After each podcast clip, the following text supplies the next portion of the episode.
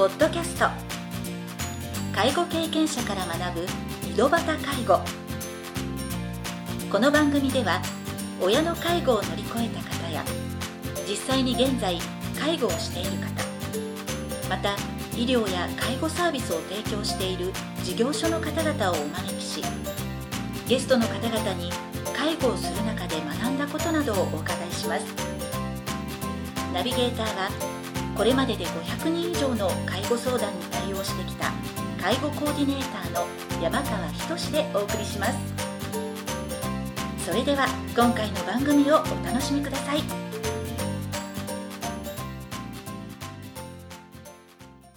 皆さんこんにちは。第61回目の井戸端介護を始めます。今回から有限会社アジャスト代表取締役の福留博文さんをゲストとしてお招きしております。福留さんは歯科技講師として介護施設を訪問した際手の不自由な方が入れ歯磨きで苦労されている姿を目にしてデンチャーブラシの開発を決意。構想から9年の時を経て発売に至りました。また2019年12月には100%植物由来の除菌スプレーを発売されましたがその他にも現在は電動タイプのデンチャーブラシを開発中です。番組は3回に分けてお届けしますが第1部では福留さんが歯科技講師になろうと思ったきっかけなどについてお話を伺いたいと思います。それでは第1部を始めさせていただきます。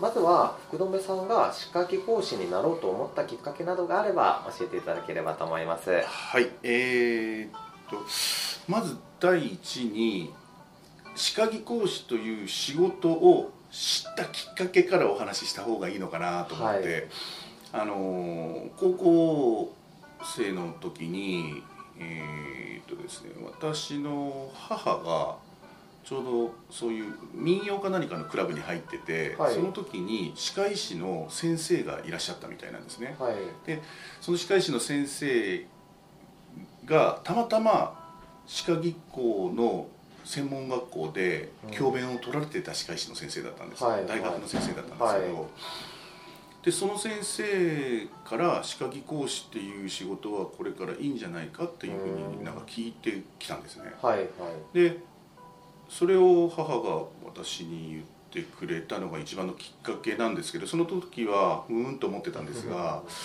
あの私ちょっとあのいろんな工作だったりとか、はい、あのまあ、美術系の方が大好きだったんですね。はい、もうもう野球バカでもあったんですけれども、はいはい、どうしてもそっちの方があの好きか嫌いかって言っても大好きだったんで。あ多分親から見てもそういうふうに。そうですね。まああのそういうのが大好きでしたんで歯科技講師ってどういうふうな職種なんだろうと職業でどういうふうなことするんだろうと思って、はい、その当時はネットとかそういうのなかったので、えー、書店に走り「歯科技講師とは」という本を高校生ながら、はい、高校生ながら立ち読みし。であこういうことするんだ。ぴったりだかなと思って、はい、で私的にあの普通科の高校ではなかったので、はい、あの公立高校で一番甲子園に近い高校という形で選んでしまったので全然畑違いのところだったんですけれども、まあ、進路指導の先生に、えー、そういうふうな形で行きたいんですがっていうふうに言ったら。あのこの高校商業高校って知ってるよねって言われて。はいはい、全然わの。前例ない。んだけどみたいな形で。いやそれでも一回受験だけはさせてもらっていいですかってことで、はい、あのそれがもう一番の本当なろうと思ったきっかけはきっかけです。はい。で、えー、まあ受けてまあ、あのそこの高校の一番目になって。一番目前例を作ったという。それでなぜか分かんないんですけどそこからずっとあの私の後輩後輩後輩後輩後輩毎年入るようになったんです商業高校から。そうそうそうなな不思議なね。不思議なあれなんですけれども、はい、あなんかそういうのにこうピンときた人がそれから増えたのかなとは思ったんですが、まあ、でも嬉しかったでした。はい。で縦割り学校ですので、えー、と先輩には絶対服従とかそういう学校なんではい。あの医療の現場でなかなかそういうとこないんです。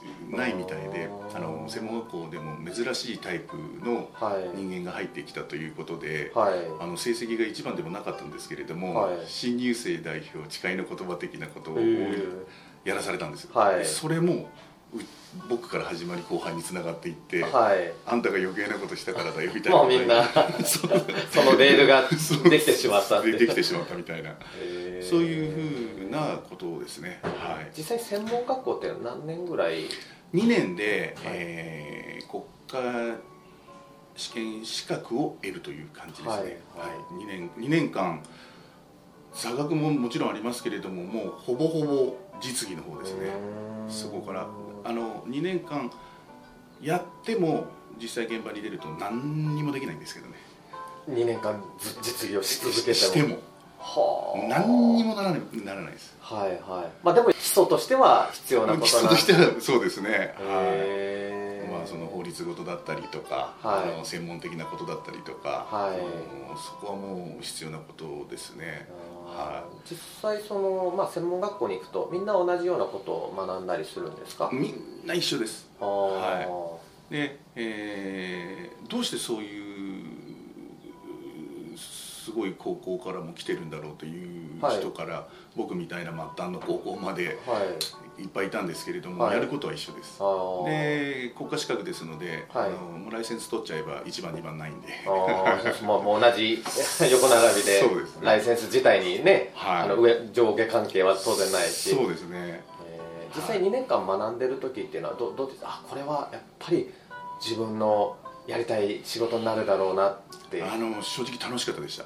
で楽しくて、はい。僕その後にも、えーどうしてもあのもうその当時からセラミックの方に行きたい行きたいとも思ってたのではい。でその後アルバイトのつもりではい、近くの歯科技工場の所長さんに尋ね、うん。えー、とちょっとあの勉強しがてらアルバイトさせてくださいって言ったらそこの所長さんがはい「お前は勉強に来たのかそれともお金を稼ぎに来たのか?」って言われてはい。勉強に来ました」って言ったら、ははいまあ、そのもう30年ぐらい前ですよね、いはい。あの1円ももらえずうんだけど技術は盗んでいいということで、それが僕は良かったですね。そんな人普通来ない。だってアルバイト求人誌見て まあ普通の学生なら時給がいいところとか楽しそうなところってなるけど。いやまあでも本当技術だけをずっと盗ましてもらってよ、まあしあのまあ、やるべきことは全部アルバイトのような感じのものは全部渡されたんですけどこれはやっとけみたいな形で,、はい。でやらせていただいて終わったら横にぺったりくっついてとにかくその手をずーっと見てましたね。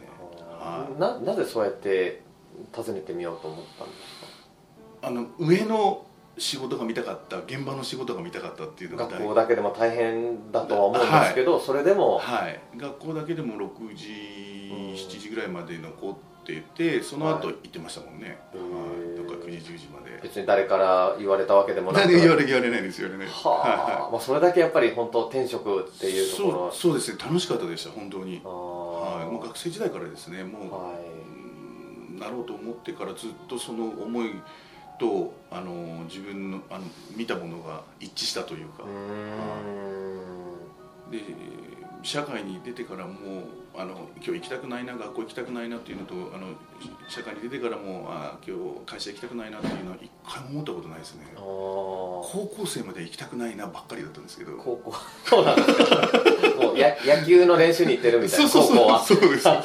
へーなんで勉強なんかするんだろうって疑問に思ってたんですけど、はい。だけどもそこの学校に入ってからは、はいはい。ずっと楽しかったですね。手をずっと動かせられるっていうのも楽しかったでした。はいはいはい。まあそそういうエピソードを聞くとですねまあ本当ねそのお母様のですねああそうまあ一ですね、言がそんなにピタッとはまってですねいやすごいなと自分の学生時代を振り返るとですね 本当恥ずかしいなと思うんですけど、まあ、実際その歯科技工士の仕事ってまあその介護協会でその働いてるとなんとなくイメージはできるものだと思う、はい。イメージできるんですけど、はい。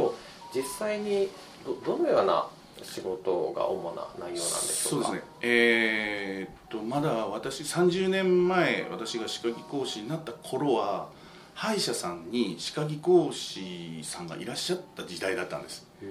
一つの歯医者さんに一人は絶対いる時代だった。正社員として？そうですね。うんあの歯科技講師さんがいてはい。何、かあったらあの歯科技講師さんがその場でいろいろとやってくれて、はい。患者様に、えーご提供されるっていうような形だったんですがここ何年ですかね？1415年前ぐらいからもう歯科技講師がいなくなった。要はもう歯科技講師を歯科医院であの雇えなくなったっていうのが現状ですかね。はいはいはい。でそうなってくると歯科技工所うんうん歯を作る専門のところが増えていったというはい形です、でその中においてあとはあの先生方からこれどこの歯のどういうものをどういう形で作ってくれっていううん。その指示をはい。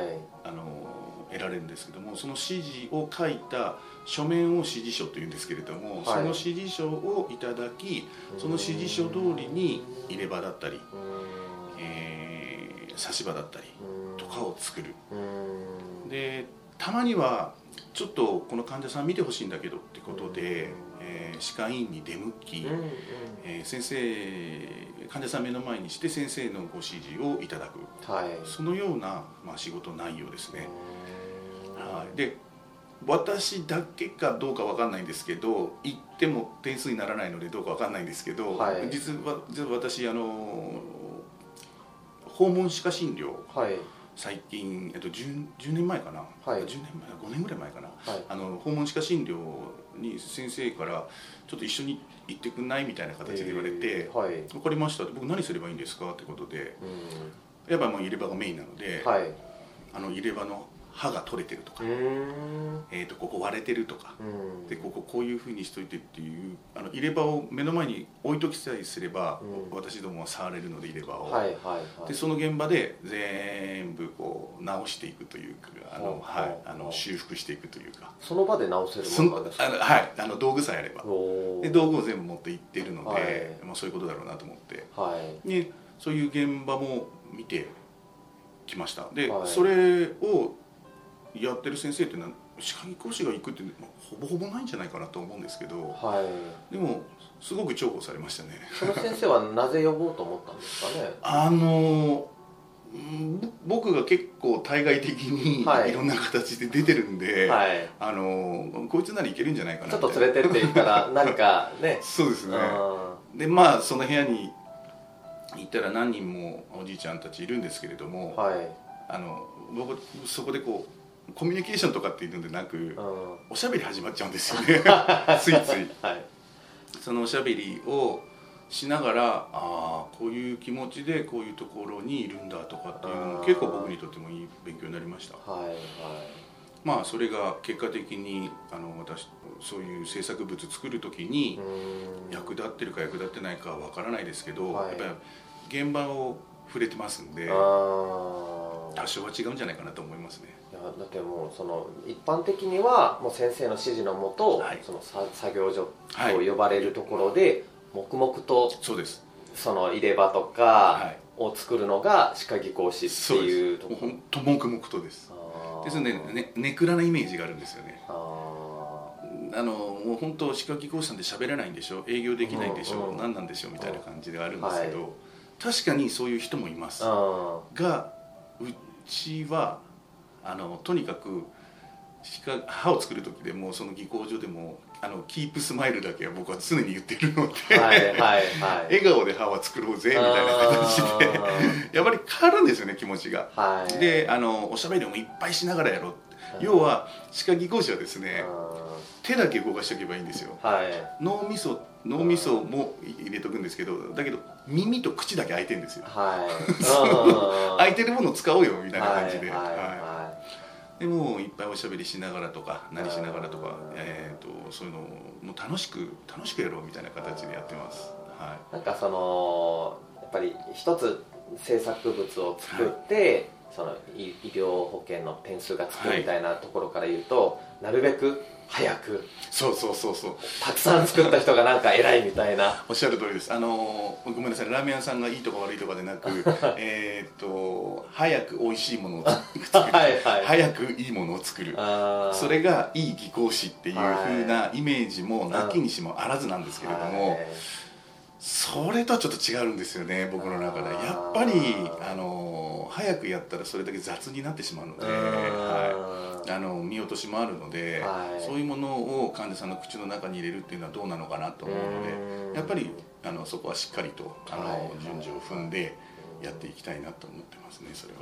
あのそういった意味ではですねその患者さんと直接その歯を見口の中を見るわけでもなくもうあくまで先生の指示のもとにそうです。その別の場所で作るっていうのがはい。あのお仕事ということなんですけど実際その指示だけで、はいなんかその作るってすごいなんかそのなんか図面みたいなのがあるのかわからないんですけど。ねはい。うんなかなかうまくいく時とそうでない時があるんですけれどもやっぱり実際患者さんのお口の中見せていただいた方が早いんですけどね、はい、そうなってくると今は、まあ、この社会ですので、えーっと写真で撮ってくださってメールでこう送ってきてくださる。でその写真を見ながら先生とお話しするとかそういうふうなやり方もあります。やっぱそれであのやっぱり見ないよりかはあ見ないっていうかあの普通に指示だけよりかは写真があると。ああもう全然違います。あとレントゲン画像も送ってきてくださいますんうん。でその場で見れるのではいはい。それはもう全然違いますね。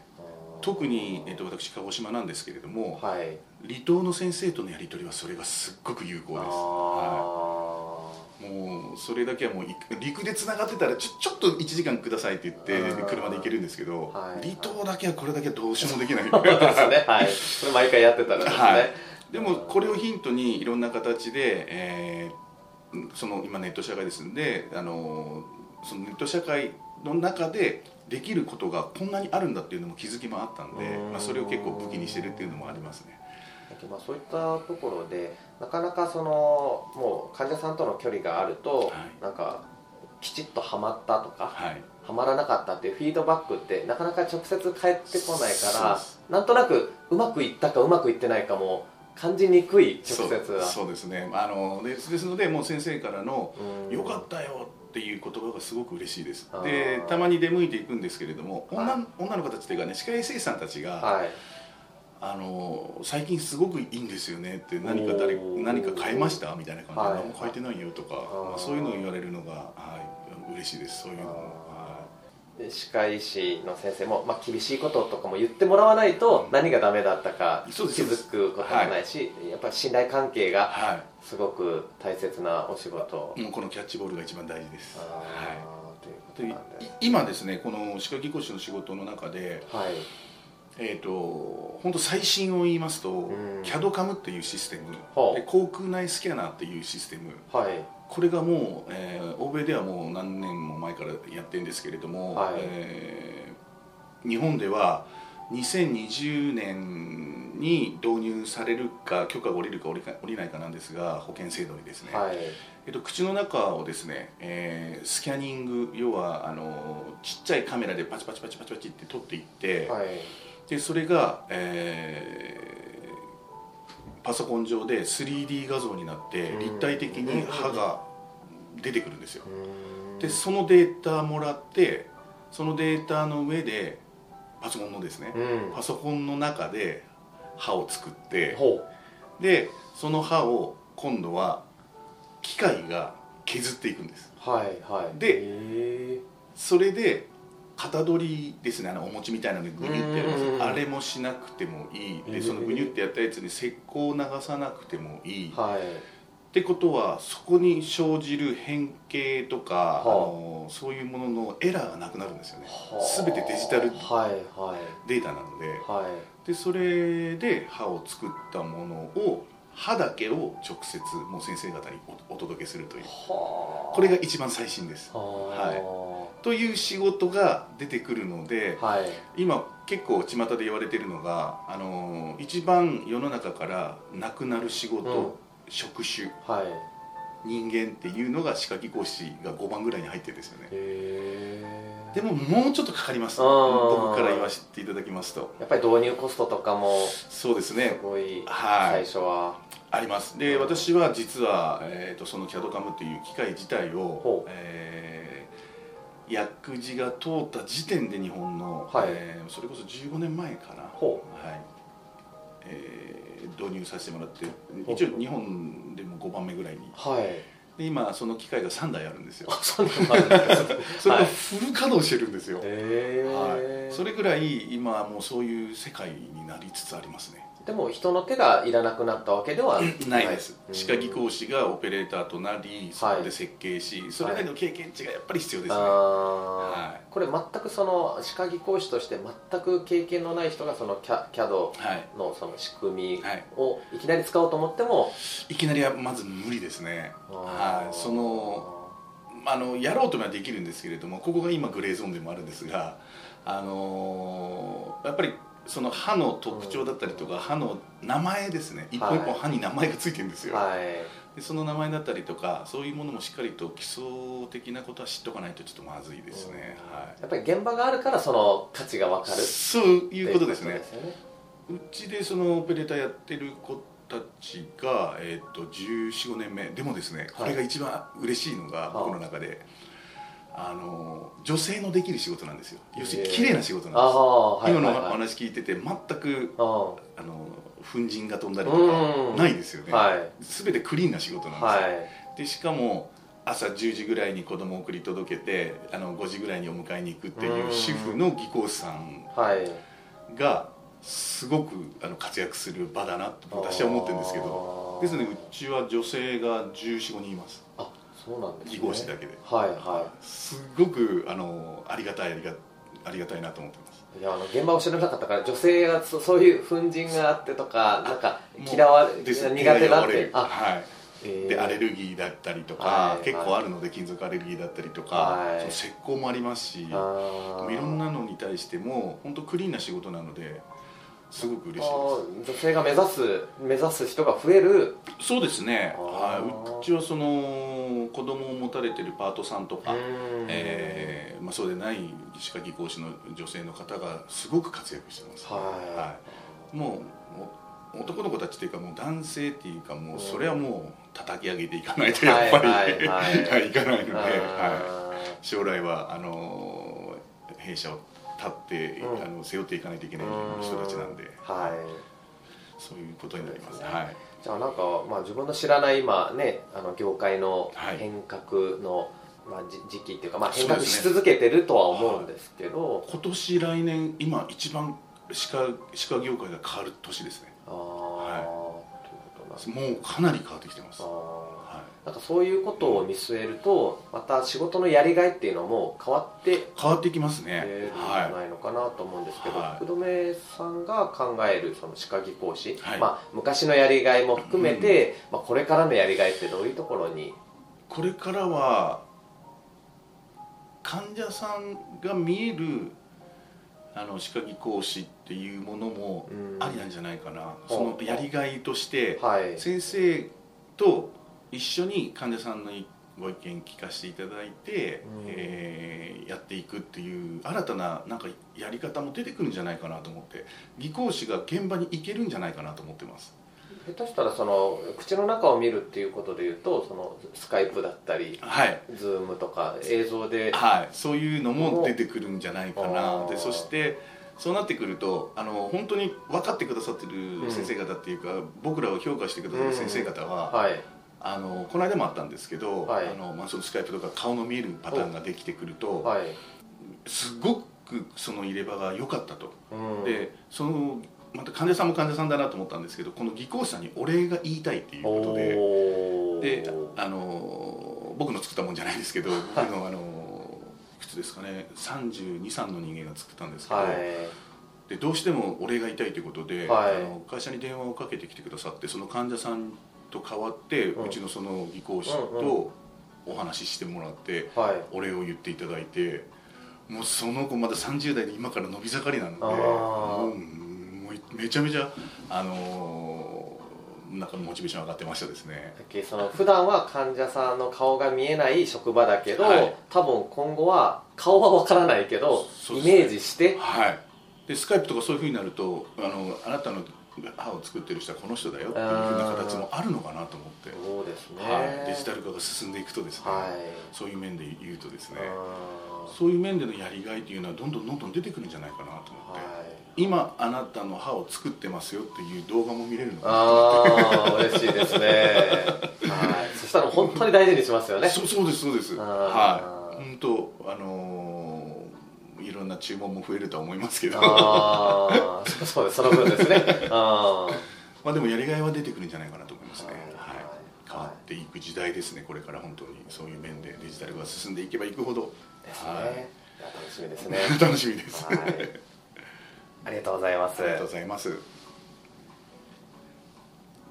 今回は福留さんが歯科技講師になろうと思ったきっかけなどについてお話を伺いました次回第2部ではデンチャーブラシを開発しようと思ったきっかけなどについてお話を伺いたいと思います。